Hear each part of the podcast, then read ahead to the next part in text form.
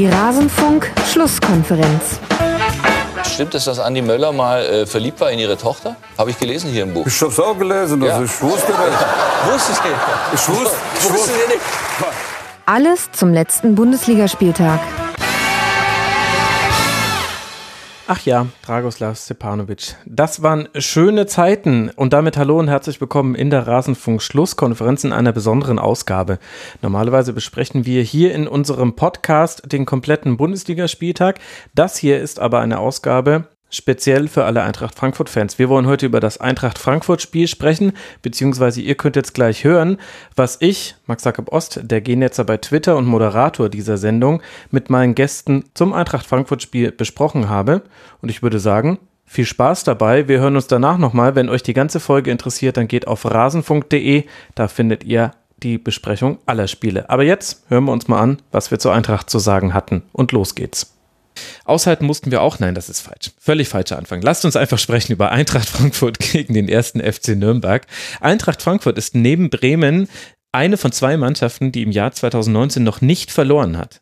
Die einzigen in der Liga und dazu noch die einzige, die im internationalen Wettbewerb vertreten ist. Das habt ihr ja wohl alle mitbekommen, liebe Hörerinnen und Hörer. Läuft also bei der Eintracht und das auch gegen den Club, gegen den Hinteregger das entscheidende 1 zu 0 macht und Trapp dann mit seinen Paraden dafür sorgt, dass man das 1 zu 0 nicht irgendwie zum Unentschieden umwandelt und dafür bestraft wird, dass man die Chancen aus 2 zu 0 so ein bisschen verdattelt hat. Aber hallo. Aber hallo, und Maro, alle, Mara, allein mit diesem Einwurf hast du dich schon qualifiziert dazu, mir einzuordnen. Wie hat dir denn die Eintracht gegen den ersten FC Nürnberg gefallen?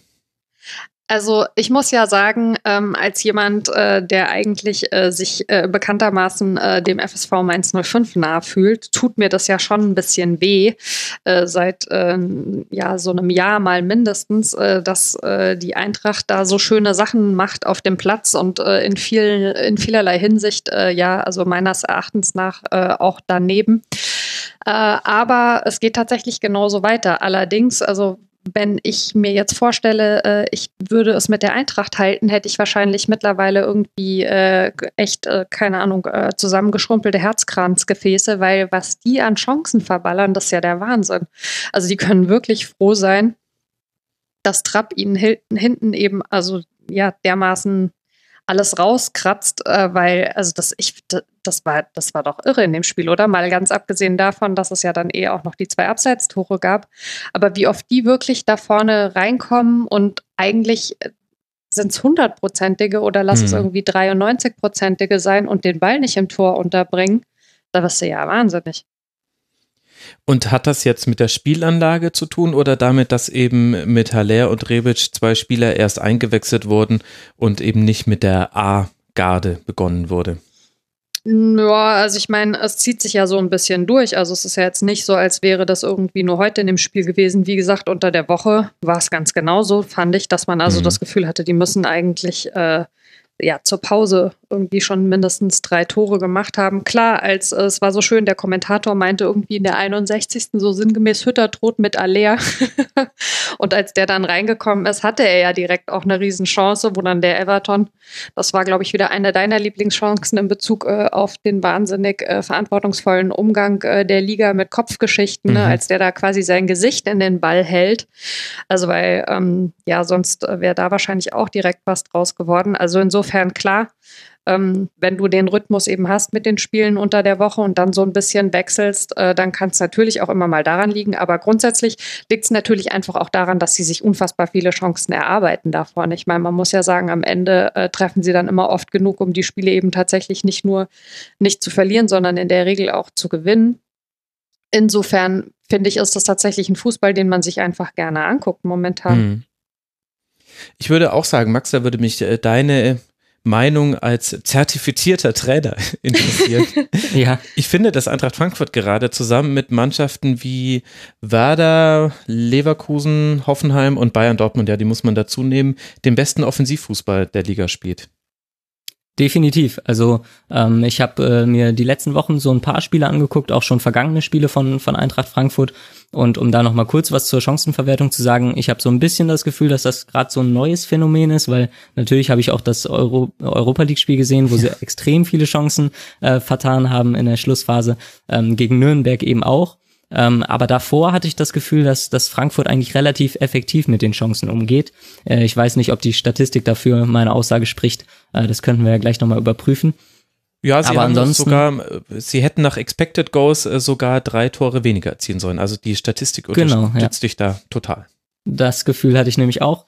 Nee, und ähm, was mich jetzt gerade beim Spiel gegen Nürnberg nochmal überrascht hat, äh, dass eben Spieler wie, wie Rode, wie Paciencia ähm, eben auch nochmal ähm, super in das System passen. Also ähm, die spielen super Fußball, haben ja vorne eigentlich leben sie von, von Rebic, Aller, von Jovic, die halt wirklich in der Regel zu dritt spielen vorne. Das heißt, du hast Rebic hinter den beiden Spitzen, hinter Aller und Jovic und da schaffen sie es halt wirklich immer gut, Gegenbewegungen zu machen. Wenn Rebic in die Tiefe läuft, kommt ein Aller kurz. Wenn, wenn Jovic kurz entgegenkommt, geht Rebic mal in die Tiefe.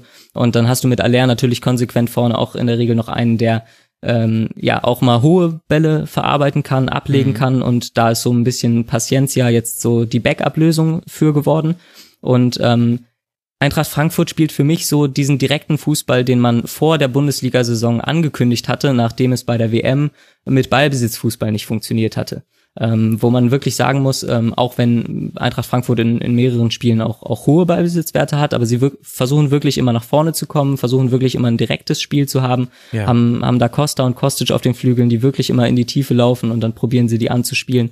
Und ähm, ja, was den Angriff angeht, äh, sind sie definitiv eine der besten Mannschaften in der Bundesliga, meiner Meinung nach. Was ich bei denen wirklich interessant finde, du hast gerade im Prinzip auch schon angedeutet. Ich meine, es gab ja jetzt äh, in der Saison echt schon mehrere Spiele, in denen aus verschiedenen Gründen Rebic eben nicht von Anfang an mit auf dem Platz stand oder stehen konnte. Und dann fangen sie das aber immer gut auf. Also bei denen ist Mhm. es, also ich will jetzt nicht sagen egal, aber es macht jetzt nicht irgendwie den Unterschied, ähm, wen sie am Anfang aufstellen und wer irgendwie reingewechselt wird, sondern ja, also auch da, die, das funktioniert untereinander gut. Ne? Ähm, das sieht man denen schon auch echt an. Was ich zu Nürnberg halt finde, also die erinnern mich teilweise sehr, sehr an die aller, aller, allererste Erstligasaison, die Mainz 05 jemals hatte, wo man dann halt oft am Ende des Spieltags sich irgendwie so hingesetzt hat und gedacht hat, okay, gut, die haben eigentlich ja so gemacht, was jetzt blöd gesagt so in ihrer Macht steht oder was halt so im Rahmen ihrer Möglichkeiten ist. Aber im Endeffekt will ich jetzt irgendwie da in Nürnberg niemandem zu nahe treten, aber das ist halt schon ein Kader, der in der ersten Liga echt wahnsinnige Schwierigkeiten hat. Also das wird sich, glaube ich, auch irgendwie nicht mehr ändern. Und ich meine, die, die sind ja fleißig. Also ich finde, Nürnberg ist eine Mannschaft, wo man nie irgendwie so das Gefühl hat, die geben sich auf oder die haben jetzt irgendwie keinen Bock mehr oder die arbeiten nicht mehr weiter. Ich habe insofern auch bei denen echt so den Trainerwechsel nicht so ganz verstanden. Ich finde aber auch nicht das Gefühl, dass der jetzt langfristig irgendwie eine Wirkung zeigt. Hm. Aber ähm, ja, also die machen im Prinzip, was halt möglich ist, aber ich glaube nicht, äh, dass das reichen wird. Ja, ich meine, ich glaube, zu nahe treten kann man mit dieser Aussage keinem Nürnberg-Beobachter mehr, dass es schwierig wird und äh, dass es auch wahrscheinlich jetzt nicht so allzu erfolgsversprechend ist mit sieben Punkten Rückstand auf, Vf, auf den VfB Stuttgart. Das wird jetzt auch niemanden überraschen. Die spannende Frage finde ich eben, und das ist eine, eine im Konjunktiv liegende Antwort ist, was könnte man aus diesem Kader rausholen mit einem System, mit, mit einer taktisch Veränderung mit mehr Mut, mit weniger Mut. Also was wäre da rein theoretisch drin? Und Schommers hat da zwar eine klarere Linie gefahren als Kölner, finde ich, in den Spielen, seitdem er im Amt ist. Also in den ersten Spielen gegen die Favoriten auch sehr, sehr defensiv, aber dann auch mit einem klaren Plan. Und es wurde ja auch in Teilen belohnt. Und jetzt aber so langsam kann ich die Linie nicht mehr so ganz erkennen. Also ein paar, ein paar Änderungen mit Ishak zum Beispiel, das ist jetzt verletzungsbedingt. Jetzt hat Kerk hier in dem Spiel auf links gespielt, das war auch gar nicht schlecht. Aber ich weiß immer noch nicht so, wenn Nürnberg den Ball hat, dann weiß ich immer noch nicht, wie sie ihn jetzt spielen werden. Also wenn Hoffenheim zum Beispiel den Ball hat oder Eintracht Frankfurt, das hat ja Max super rausgearbeitet. Du weißt immer, die werden jetzt Direktspiel über den Flügel. Das wird Lösung A sein. Wenn das nicht geht, es gibt noch die Variante hoher Ball auf Haller und so weiter und so fort. Und bei Nürnberg ist es so, als würde man gegen einen Sechsjährigen auf der Konsole spielen. Da kann jetzt alles passieren mit deren Ballbesitz. Kann auch was, kann auch was Tolles bei rauskommen. Also das kann auch gut sein. Ich möchte jetzt nicht sagen, dass die spielen wie Sechsjährige. Das will ich überhaupt nicht sagen. Man gutes Spielen.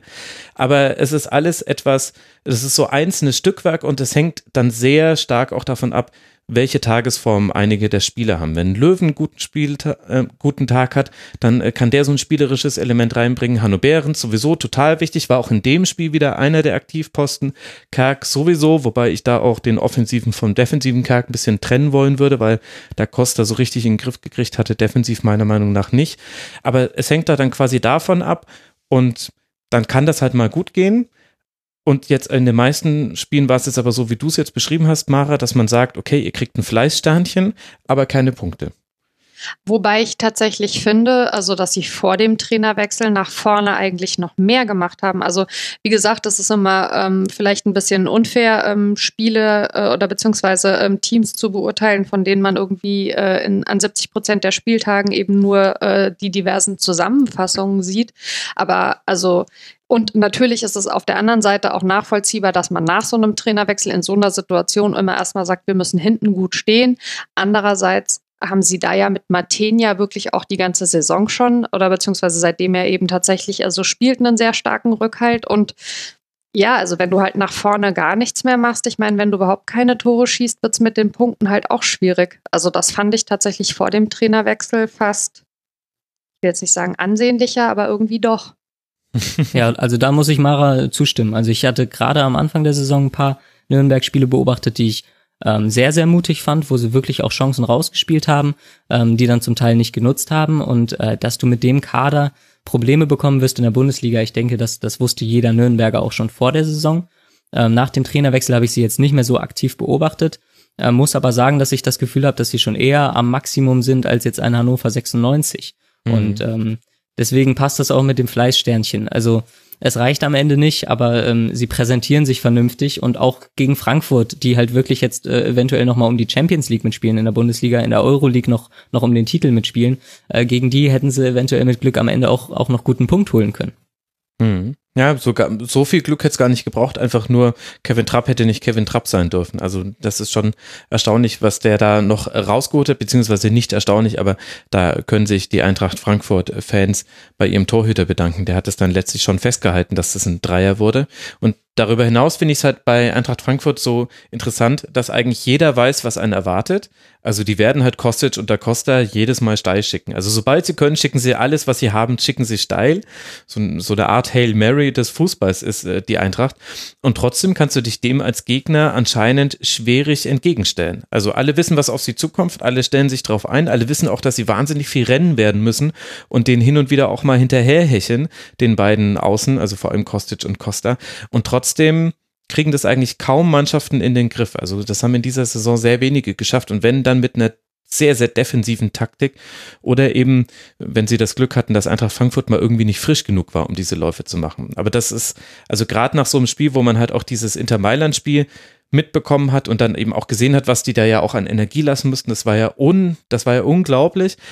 Und da ist die Frage dann schon legitim. Schafft man das auch noch über 90 Minuten gegen den 1. FC Nürnberg am Sonntag? Über 70 Minuten mache ich mir da nie Sorgen bei der Eintracht. Aber was passiert dann in den 20 Minuten, in denen es mal dann echt schwierig wird für alle Beteiligten? Und also so wirklich gesehen, finde ich, hat man es nicht in dieser Partie. Nee. Ja, ja, die Eintracht. Sie ist einfach gut derzeit und darf jetzt dann nach der Länderspielpause zu Hause gegen den VfB aus Stuttgart spielen. Und der erste FC Nürnberg empfängt dann zu Hause den FC Augsburg und kann dann versuchen, mal was anderes als Fleißsternchen und Fleißbildchen sich zu erarbeiten. Damit können wir dann noch über das nächste Spiel sprechen, was auch noch so ein bisschen latent mit dem Abstiegskampf äh, zu tun hat, nämlich den VfL Wolfsburg und Fortuna Düsseldorf. Die sind natürlich damit gemeint. Die stehen nach einem 2 zu 5 beim VfL jetzt bei 31 Punkten, haben damit 11 Punkte Vorsprung auf den Relegationsplatz. Das heißt, man könnte die. So, und das war er, der Teil aus der Rasenfunk-Schlusskonferenz zu Eintracht Frankfurt. Wie gesagt, wenn euch alle Spiele interessieren, dann geht doch mal auf rasenfunk.de. Da findet ihr unsere ganze Spieltagsbesprechung und noch viel mehr. Wir sprechen auch immer wieder über europäische Top-Ligen.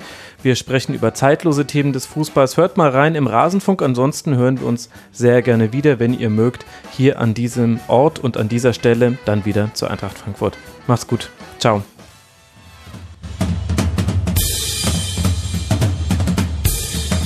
Das war die Rasenfunk-Schlusskonferenz. Wir geben nun Zug in die angeschlossenen Funkhäuser.